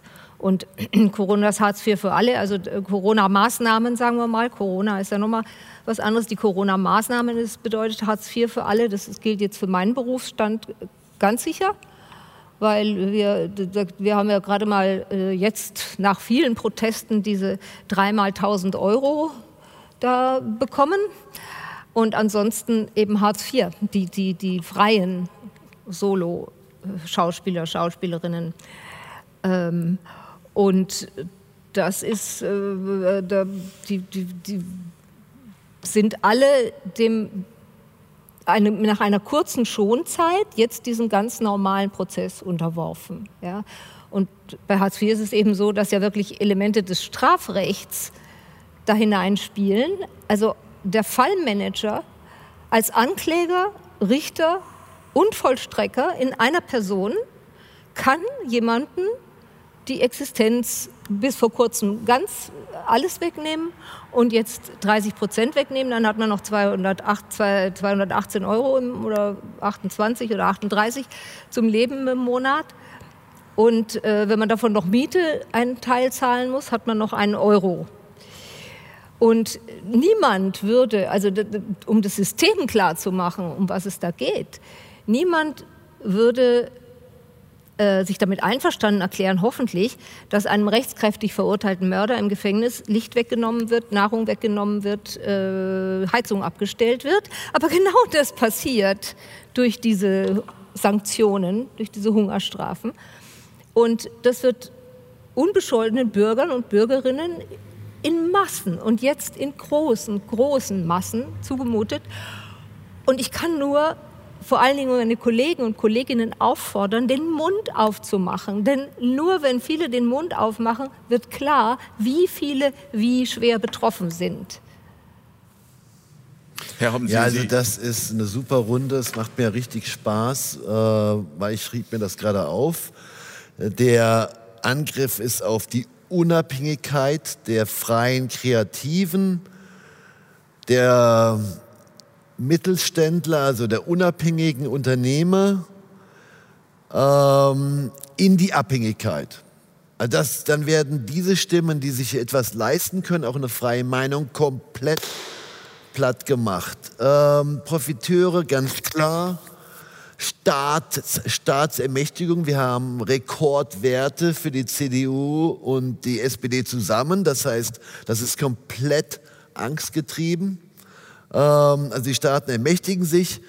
Technologie und auch Finanzen, die Finanzwelt, das können Sie sich gar nicht vorstellen. Die Fehlinvestitionen der Finanzwelt werden gerade wegsubventioniert.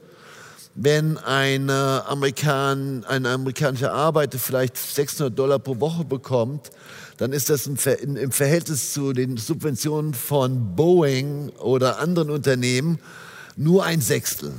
Also das heißt, äh, diese, diese Transferunion, die Sie ganz am Anfang angesprochen hatten, die, sind, die, die ist voll im Gang. Und äh, ja, Corona ist Hartz IV für alle. Leider äh, werden dadurch negativ äh, betroffen die Säulen der Gesellschaft, die Säulen der freien Meinung. Und die freie Meinung wird auch brachial eingeschränkt, ob es im Online- oder im Offline-Bereich ist. Und das ist ein systemischer Ansatz. Ja, das ist nicht irgendwie so ein Zufallsgenerator. Ich kann ja ganz klar die Leidenden und die Gewinner herauserkennen. Nur der, die Elite, also diese Teilelite, weil nicht die ganze Elite äh, davon direkt profitiert. Die Teilelite macht einen riesen Denkfehler. Äh, weil der kann dazu führen, dass wir zu äh, äh einer Perma-Bananenrepublik werden und äh, äh, die Schicht der Hypervermögenden noch, noch, noch kleiner und noch, noch, noch reicher wird, wie 1929. Und dann stand auch eine schwere Wendephase an, die hat damals 20 Jahre gedauert. Könnte diesmal auch so sein. Ich hoffe, es geht schneller und brachialer. An dem Ausweg kommen wir nicht vorbei. Ja, deutliche Worte. Ähm ja, mir fällt gerade noch ein Zitat ein was äh, zu, äh, zu, Beginn, kurz nach Hartz IV, hat das ein Volkswirtschaftsprofessor Oberender hat damals vorgeschlagen, wenn jemand nicht das Geld hat, seine Familie, weiß nicht, ob es jetzt wörtlich genau ist, aber sinngemäß ist es so, ähm, wenn jemand nicht das Geld hat, seine Familie zu ernähren, muss er meiner Meinung nach die Möglichkeit haben zu einem regulären Verkauf seiner Organe. Oh Gott. Das ist nicht und crazy. Wenn ich das damals jemandem gesagt habe, dann wurde mir gesagt, ja, aber das wird doch nur gesagt. Und dann habe ich gesagt, und du erschrickst nicht darüber? Angesichts der Tatsache, dass das jemand überhaupt nur zu denken wagt und zu sagen wagt? Und in diese Richtung gibt es ganz viele Zitate. Und Jetzt sind eben noch viel mehr Menschen betroffen, aber die, der Blick auf die Armen oder der Umgang mit den Armen hat sich ja nicht geändert, sondern der wird sich verschärfen. Also wenn da jetzt nicht sehr viele sehr zusammenhalten, wird das richtig schlimm. Vieles ist fake, weil äh, das heißt ja, wir haben zu Friedenszeiten vollbracht, eine Gesellschaft äh, kollektiv zu traumatisieren ich bin der Meinung, dass diesen besagten Frieden gibt es ja schon lange nicht mehr. Äh, er kommt jetzt nur zum, es kommt mehr zum Vorschein sozusagen, Stück für Stück. Äh, realisieren die Menschen, was wirklich hier auf dieser Welt passiert, was ja nun schon viele Jahre im Vorhinein, was Herr Homm vorhin schon sagte, äh, seine Arbeit getan hat, dass wir diese Situation so haben, wie wir sie heute haben. Und das wird auch nicht besser, wenn die Menschen nicht bewusst werden in jeglicher Hinsicht, also sprich für sich selbst, für die Welt, für ihre Kinder, für Frieden. Aber, aber auch die Wissenschaft spielt da ja eine große Rolle. Ähm, Sie Absolut. sind sicher in, in äh, Kontakt mit vielen Wissenschaftlerinnen und Wissenschaftlern. Wie, wie sehen die das denn, Herr Ruppert? Naja, es kommt halt darauf an, es gibt äh, jetzt auch gerade, würde ich sagen, seriöse Wissenschaftler wie den Herrn Bhakti. Professor Sucharit Bhakti. Und, und solche, solche Menschen, die einfach von ihrem Fach viel verstehen und das auch entsprechend unaufgeregt dann erklären können. So und so ist es ja. Die aber von der Regierung nicht gehört werden. Ja, die sind äh, autonom, die sind nicht abhängig, die sind nicht bezahlt. Und das ist das große, ähm, denke ich, das große Problem unserer Wissenschaft, dass sie bezahlt ist. Das ist nicht, das ist also erstmal, wenn du auch auf staatlichen äh, Stellen sitzt, der wirst vom Staat bezahlt, wirst du immer fragen, darf ich was sagen, was jetzt gegen die staatlichen äh, Vorgaben so, so dagegen wäre. Und dann gibt es so viel Drittmittelforschung, ne? also gerade auch die Pharmaindustrie, die Rüstungsindustrie, die Nahrungsmittelindustrie, die Energieindustrie, alle, alle diese großen Kartelle, die es gibt, buttern in die Wirtschaft hinein, in die Wissenschaft hinein und kaufen sich entsprechend die Wissenschaftler, die ihnen dann nach außen hin das Deckmänteln, Feigenblatt dann auch äh, geben, äh, dafür, dass sie das machen dürfen, was sie, was sie gerade so machen. Teilweise kaufen sie sogar so e-, Ethiker, auch in der Wissenschaft. So, da wird, da wird sogar noch ein Lehrstuhl für Ethik finanziert, ja, damit der dann sagen, ist völlig richtig, wenn man Leuten sagt, ihr müsst euch mal fordern und fördern und solche schönen Wortblasen, die es da gibt, was nichts anderes heißt, als wie die wie Menschen zu traumatisieren im Endeffekt. Ja. Also da äh, plädiere ich wirklich für die Unabhängigkeit der Wissenschaft. Nur wenn ein Wissenschaftler nicht abhängig ist von irgendeiner Pharmafirma oder von irgendeinem Staat, sondern der wirklich aus sich heraus sich mit seinem Gegenstand beschäftigen kann, ja, was immer das ist, ob das jetzt die Finanzen sind, ob das, die, ob das ein technisches Ding oder ob die Psychologie, dann kommt auch was Wissen dabei heraus. Ansonsten ist Ideologie. Sonst verkommt diese Wissenschaft zur Ideologieproduktion, die halt dann sagen wir, den ideologischen Überbau zu etwas äh, schafft oder etwas liefert, was im Endeffekt menschenverachtend ist. Ja, was, was einfach auch, das wieder mit diesen Eliten, ne, da ist so eine Kälte, so eine Eiseskälte, ein Zynismus da, wo dann auch heißt, ja, ja klar, Hartz IV bist du selber schuld. Hast du in der Konkurrenz nicht geschafft, dich durchzusetzen, also bist du selber schuld, dass du nicht da, also dieser Rassismus auch, der. Ja, ich das ist sogar schon akademisch Ayn Rand äh, die ganze Philosophie beruht schon darauf und die ist übrigens schon auch 40, 45 Jahre alt. Also das wird immer mehr, ja fast schon äh, dogmatisiert. Ja. Also dieser, ich das mal so, das, was wir haben, wenn wir auch vom System reden, wir haben ein Konkurrenzsystem. Ja, und wir haben ein System, was permanent auf Wachstum basiert. Nein, das, das ist ja ich werde es erstmal beim Konkurrenzsystem mhm. lassen. Ja. Wir haben ein Konkurrenzsystem, wir haben ein Nationenkonkurrenzsystem. Ja. Alle Nationen irgendwie konkurrieren miteinander oder bilden Allianzen gegen irgendwelche anderen. Ja. Immer noch die Vorstellung, meine Nation muss es stärker sein als deine, wir müssen Weltmacht sein oder was, wir müssen zumindest Regionalmacht sein und so. Also irre. Ja. Alles das, wo, klein, wo so, so, kleine Länder oder irgendwas besetzt sind, sitzt einer drauf und sagt, ich muss mit dir konkurrieren. Muss mir ein Militär anschaffen, ich muss ganz viel Geld in die Rüstung reinstecken. Das, ist der Punkt. Ja. Dann haben wir ein Wirtschaftssystem, das auf Konkurrenz basiert. Ja, nicht, dass man zusammenarbeitet und guckt, was, was, wie kooperiert man in Bezug auf Nahrung, Herstellung, auf Häuser bauen, auf was auch immer.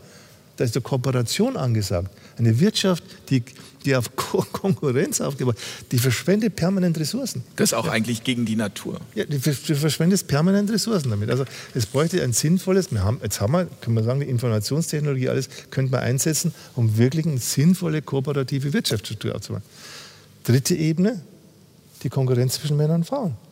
Haben wir immer noch da. Wir haben immer noch da, dass die Männer zum Teil denken, sie besser als die Frauen. Und die Frauen denken, wenn sie irgendwie Karriere machen, dann müssen bessere Männer sein. Ja? Also da ist kein Frieden zwischen Geschlechtern, da ist nichts irgendwo Wertschätzung, Achtung und so. Weil das kommt aus der vierten Ebene, die Konkurrenz zwischen Eltern und Kinderinteressen. Die Kinderinteressen bleiben auf der Strecke, weil die Eltern Karriere machen wollen oder weil die Geld verdienen müssen. Also nicht mal Karriere, einfach nur Geld verdienen müssen, damit die Miete bezahlt werden können. Geht es auf Kosten der Interessen der Kinder. Also wir, haben, wir konkurrieren auf allen Ebenen, wir konkurrieren uns tot. Und da zu sagen, okay, was wäre die Alternative? Aber, aber welcher, welcher, also äh, welchen Einfluss hat dieses eben auch permanente ähm, Wirtschaftswachstum im Sinne von, ich bin ja eigentlich nur dann gut fürs Bruttosozialprodukt?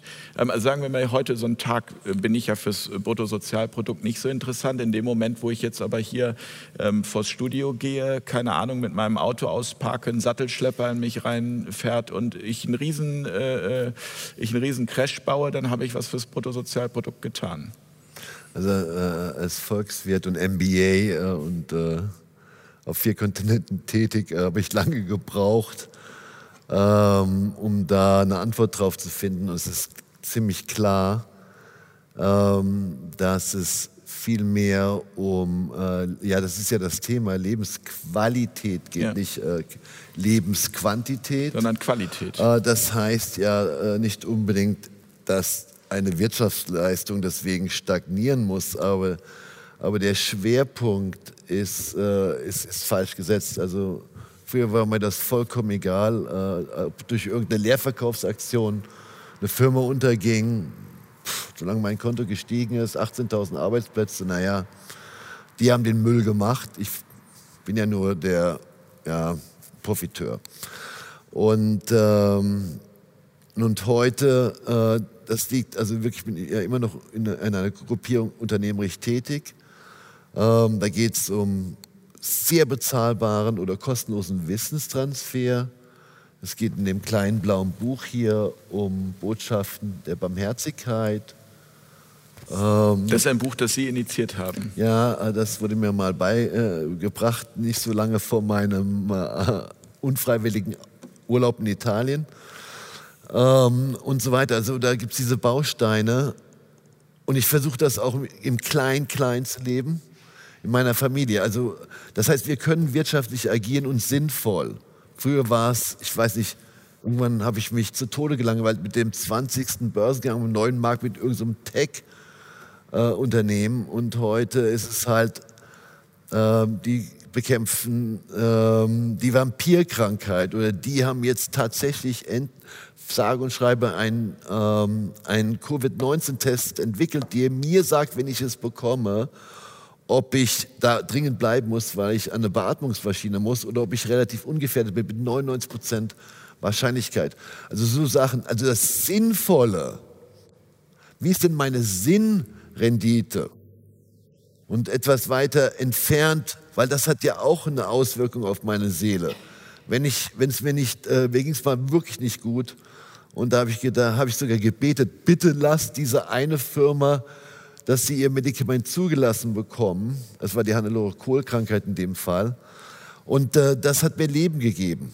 Aber ständig in eiskalten Zahlen äh, der beste europäische Blabla-Manager zu sein, das kann es jetzt echt nicht mehr sein. Und da können wir alle, deswegen, das meine ich mit liebevollen Umgang erstmal mit sich selber.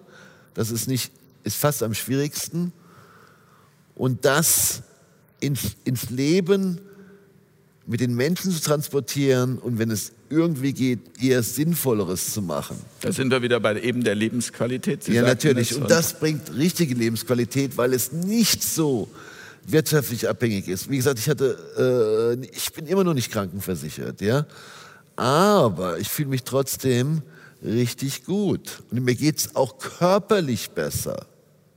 Also wie gesagt, also äh, ich bin ja selbst der größte Zyniker und Skeptiker früher gewesen, was solche Sachen betrifft. Aber die scheinen ja zu funktionieren.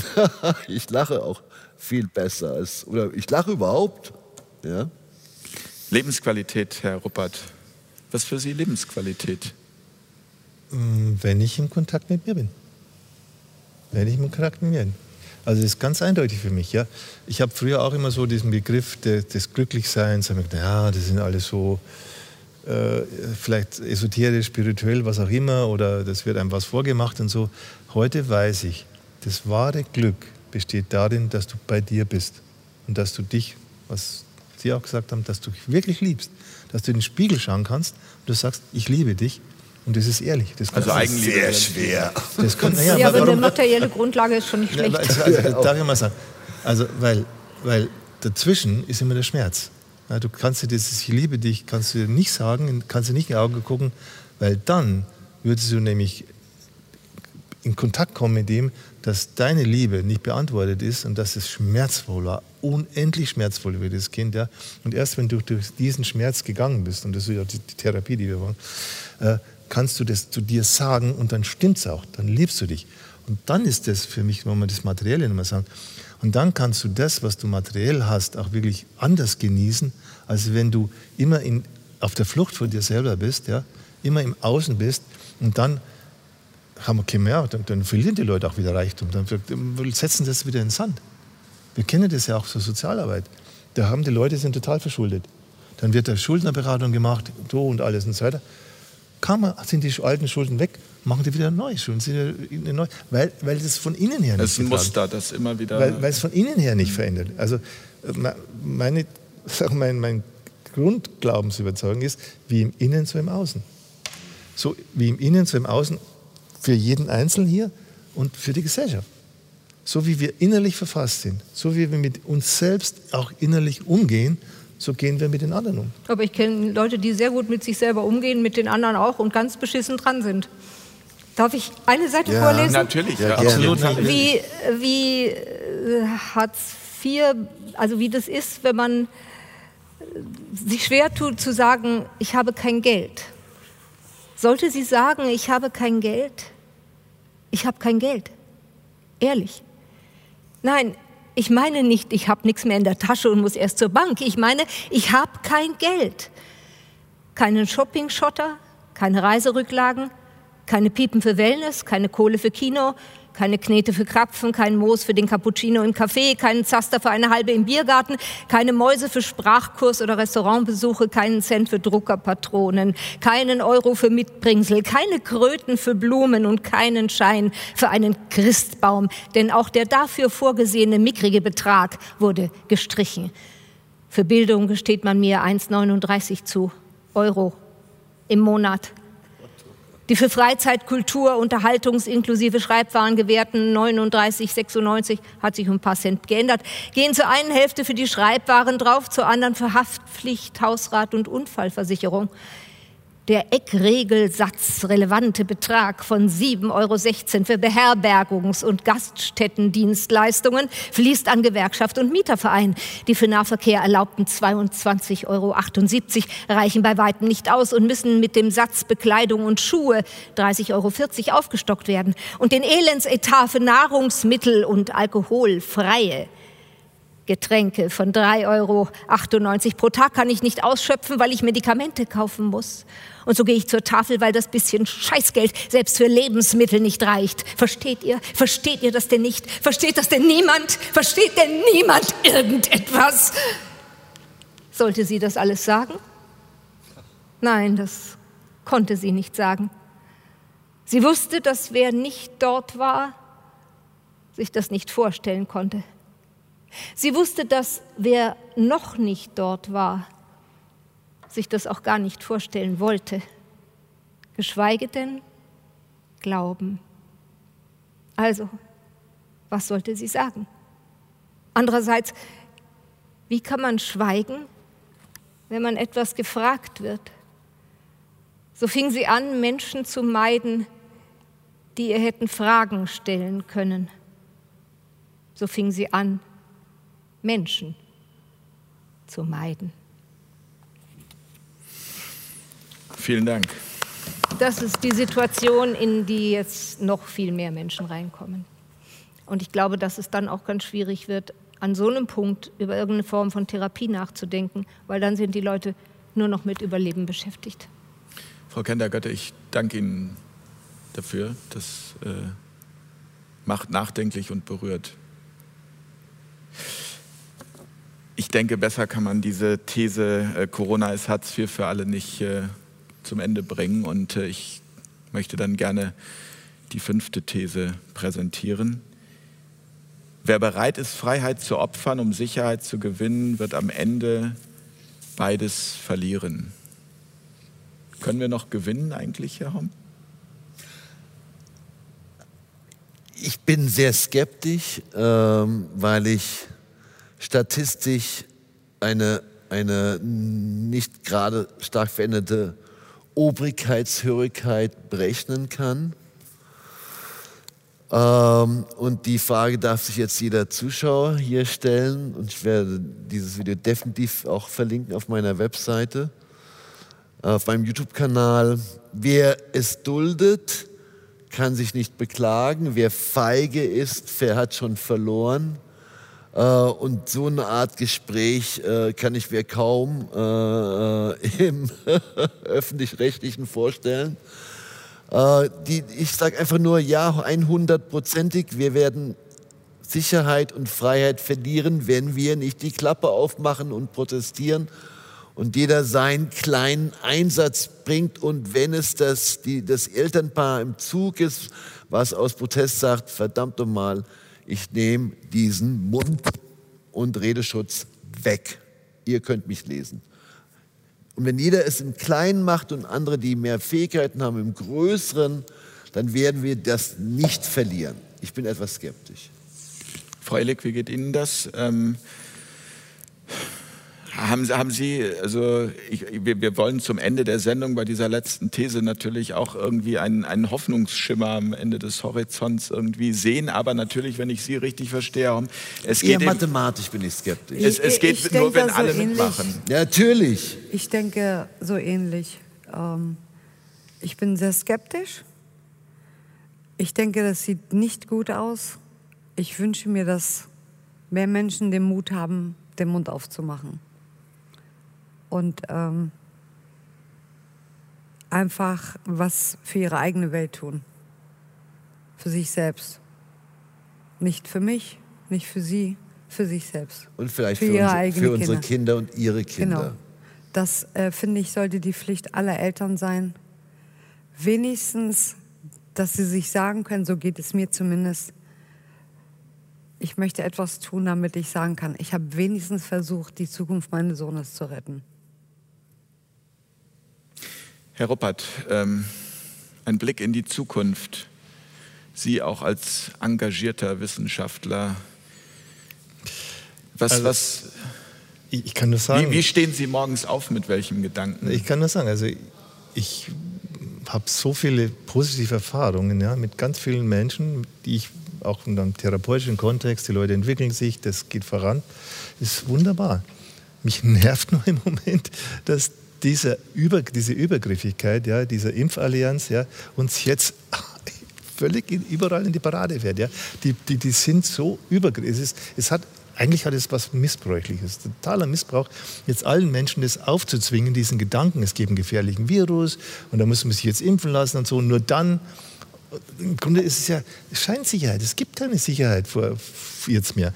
Wenn dieses, diese Tür mal aufgemacht wird, ja, wir haben jetzt diesmal Corona, dann ist in zwei Jahren ist das nächste Ding. Das ist das nächste Ding. Das ist ein Dauerimpfprogramm. Genau. Das Geschäftsmodell Impfungen ist auf Dauer angelegt. Es ist jetzt nicht, dass man jetzt mal sagt, jetzt haben wir mal die Corona, dann haben wir unsere Ruhe. Nein, wenn das akzeptiert wird, wenn diese Kröte geschluckt wird, ja, wir lassen uns jetzt alle gegen Corona, wo, wo du überhaupt keine Sicherheit hast, erstens mal, dass du da nicht krank wirst von dem Ding, ja, ist eine völlige Pseudosicherheit. Aber die, die Sicherheit, kannst du sagen, die hast du, dass, du, dass dieses Regime ja, dir permanent mit einer Pandemie zu drohen, dir permanent zu sagen, da haben wir schon wieder ein Virus und der müssen wir und da müssen wir jetzt wieder. Die Sicherheit hast du. Ja? Also von wegen, dass man da irgendeine, jetzt opfern wir unsere Freiheit und wir Masken aufsetzen, machen wir Abstand und dann sind wir hinterher in Sicherheit. Es ist ein Unsinn. Es wird nicht sicherer dadurch. Es ist eine Pseudo-Sicherheit. Das Einzige, was sicher ist, dass die Leute, die halt jetzt darin, darin investieren, die machen mehr Geld. Das ist das, was sicher sein wird. Die werden mehr Geld machen, die werden reicher werden. Es wird mehr Geld Leute geben, die so bitterarm, immer bitterer Aber das Geld wird ja nicht mehr. Es geht ja nur von einer Seite in die andere. Also das, das heißt, ist, Geld ist niemals weg, sondern es das ist nur ein Nullsummenspiel. es ist nur eine Verlagerung. Und diejenigen, die äh, traumatisiert sind, fühlen sich, meinen sich zu fühlen besser mit noch mehr Milliarden. Das ist ein Strukturfehler. Mhm. Genau, es darf doch gar nicht so weit kommen, dass in einer Gesellschaft so viele Menschen so viel Geld haben, dass es größer ist als der Staatshaushalt. Ja, dass die mit diesem Geld dann so rumfuhrwerken können, dass sie alles kaufen können, alles bestellen. Das darf nicht sein. Ja. Also eine Gesellschaft, die wirklich, wo es uns das Allgemeinwohl geht. Ja, und das wäre mal so meine Zukunftsvision. Ja. Erstens, wir kümmern uns um unser eigenes Wohl, dass wir wirklich gut bei uns sind. Wir räumen unsere alten Wunden auf. Wir setzen und dann muss es ein Allgemeinwohl geben. Also wirklich klar ist, es geht um das allgemeine Wohl. Und das allgemeine Wohl kann nur sein, dass es Ihnen gut geht, dass es Ihnen gut geht, Ihnen gut, ihr gut geht. Und wenn es uns allen gut geht, dann ist es wunderbar. Ja? Und diese, diese Konkurrenzgesellschaft, ja, die immer, der Gewinner, du hast immer einen Gewinner und da muss es einen Verlierer geben. Es geht nicht anders. Es kann in einer Konkurrenzgesellschaft nicht lauter Gewinner geben. Es muss Verlierer geben. Ja? Und die sagt man, ja, die haben auch noch selber Schuld. Weil sie haben ja nicht irgendwie, sind ja nicht erfolgreich gewesen. Ja? Weil sonst, wenn sie erfolgreich gewesen wären, wären sie ja bei der, auf der Gewinnerseite. Also alles so tautologisches Unsinnsgedankenzeug, was hier rumgerührt wird, was niemandem irgendwas bringt. Ja, also das ist meine Vision. Den Einzelnen stark machen. Und wenn der Einzelne stark ist, dann willst du nicht mit den anderen konkurrieren, du willst kooperieren. Du willst, dass dem anderen auch gut geht. Ja? Und auf der Basis das wäre für mich die Zukunft. Das, so eine Gesellschaft möchte ich haben, wo wir wirklich uns dann gemeinsam um das Allgemeinwohl kümmern und nicht Sonderinteressen, ob es die Fraktion ist, ob es die Impfleute sind, ob es die Energieleute sind, ob es die Waffenleute sind, immer ihre Sonderinteressen auf Kosten aller anderen verfolgen. Die Rüstung. Ja, die, eben sage ich. Es geht nicht. Horror.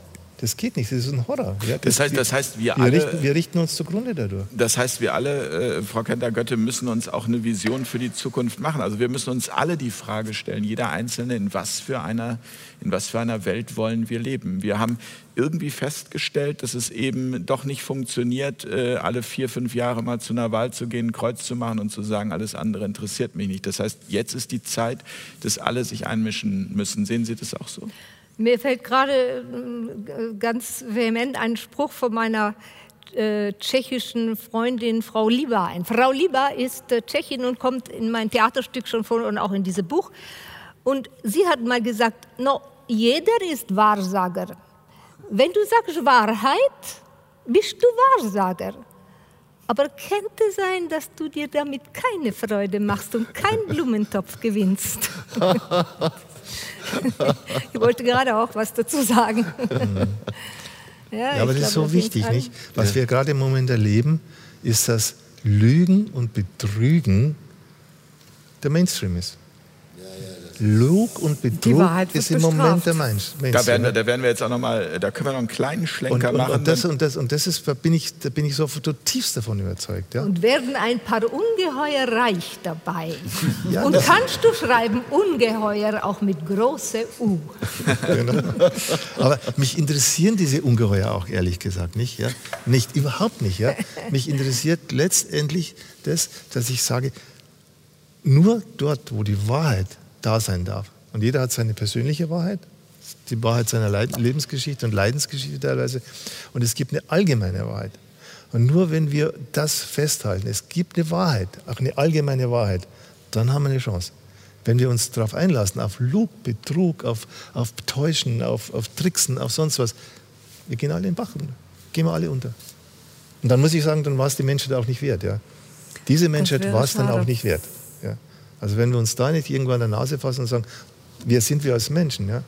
Ja, aber ich glaube, es ist, es ist wirklich dieses auf der einen Seite zu schauen, äh, das, was Sie sagten, wie im Innen, so auch im Außen, also auch bei sich selbst anzufangen, weil es bringt auch nichts, auf eine, auf eine Demonstration zu gehen und mit Steinen zu werfen, ähm, sondern quasi, wenn man für Frieden ist, diesen Frieden auch im eigenen Leben zu leben. Das muss von, von, innen kommen. Von innen, aber eben auch, also wir haben es jetzt vor ein paar Wochen hier in Berlin ähm, erlebt, weil wir jetzt hier gerade in Berlin sind. Ich war auch vor Ort bei dieser großen Demonstration.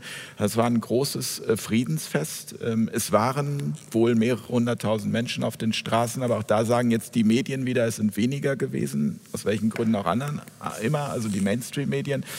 Hm, aber worauf ich hinaus wollte, es ist ja schon Bewegung da. Also es, es fängt an, dass immer mehr Menschen ähm, sich zeigen und das ist auch ein Hoffnungsschimmer. Also äh, eindeutig. Ähm es gibt ja teilweise schon recht gute äh, Aufnahmen, es gibt auch gute Quellen. ich meine, wenn sie wenigstens richtig äh, lügen würden, ja, also es waren jetzt vielleicht 500.000, man sagt dann vielleicht 170.000, aber doch nicht 17.000 mit Faktor 30. Das ist ja äh, Lügen für Blindgänger, also für Anfänger, ja. Und äh, natürlich Lug und Betrug ist total der Mainstream. Äh, Staaten verfälschen ihre Bilanzen. Gesundheitsstatistiken werden komplett falsch berechnet. Banken äh, dürfen ihre äh, Verluste irgendwie endlos in die Zukunft schieben. Pleiteunternehmen dürfen wie Solvente agieren.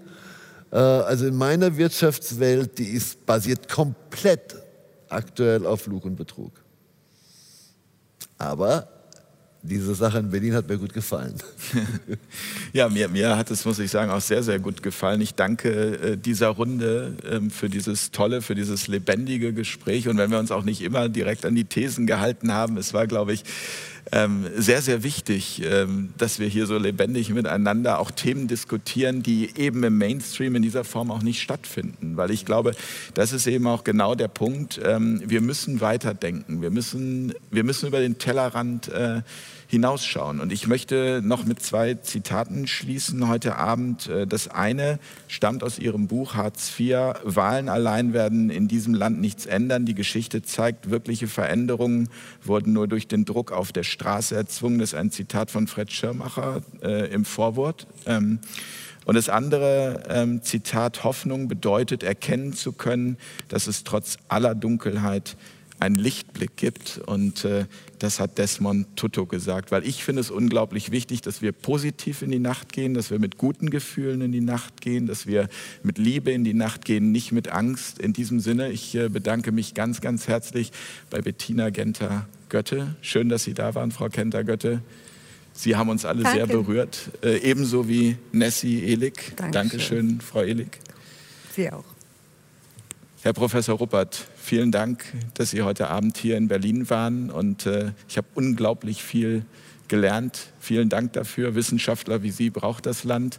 Und Herr Homm, ich danke Ihnen auch ganz herzlich für Ihre Offenheit ähm, und dafür, dass Sie uns so an, ja, an Ihrem Seelenleben auch haben teil haben Danke. lassen. Ja. Ähm, ich glaube, das ist etwas, was, was sehr selten ist, aber was so wichtig ist und was auch ein Vorbild für, für andere ihrer Branche sein sollte, sich zu öffnen. Ehrlich zu sein. Und ehrlich zu sein. Zu sich erstmal. Danke Ihnen.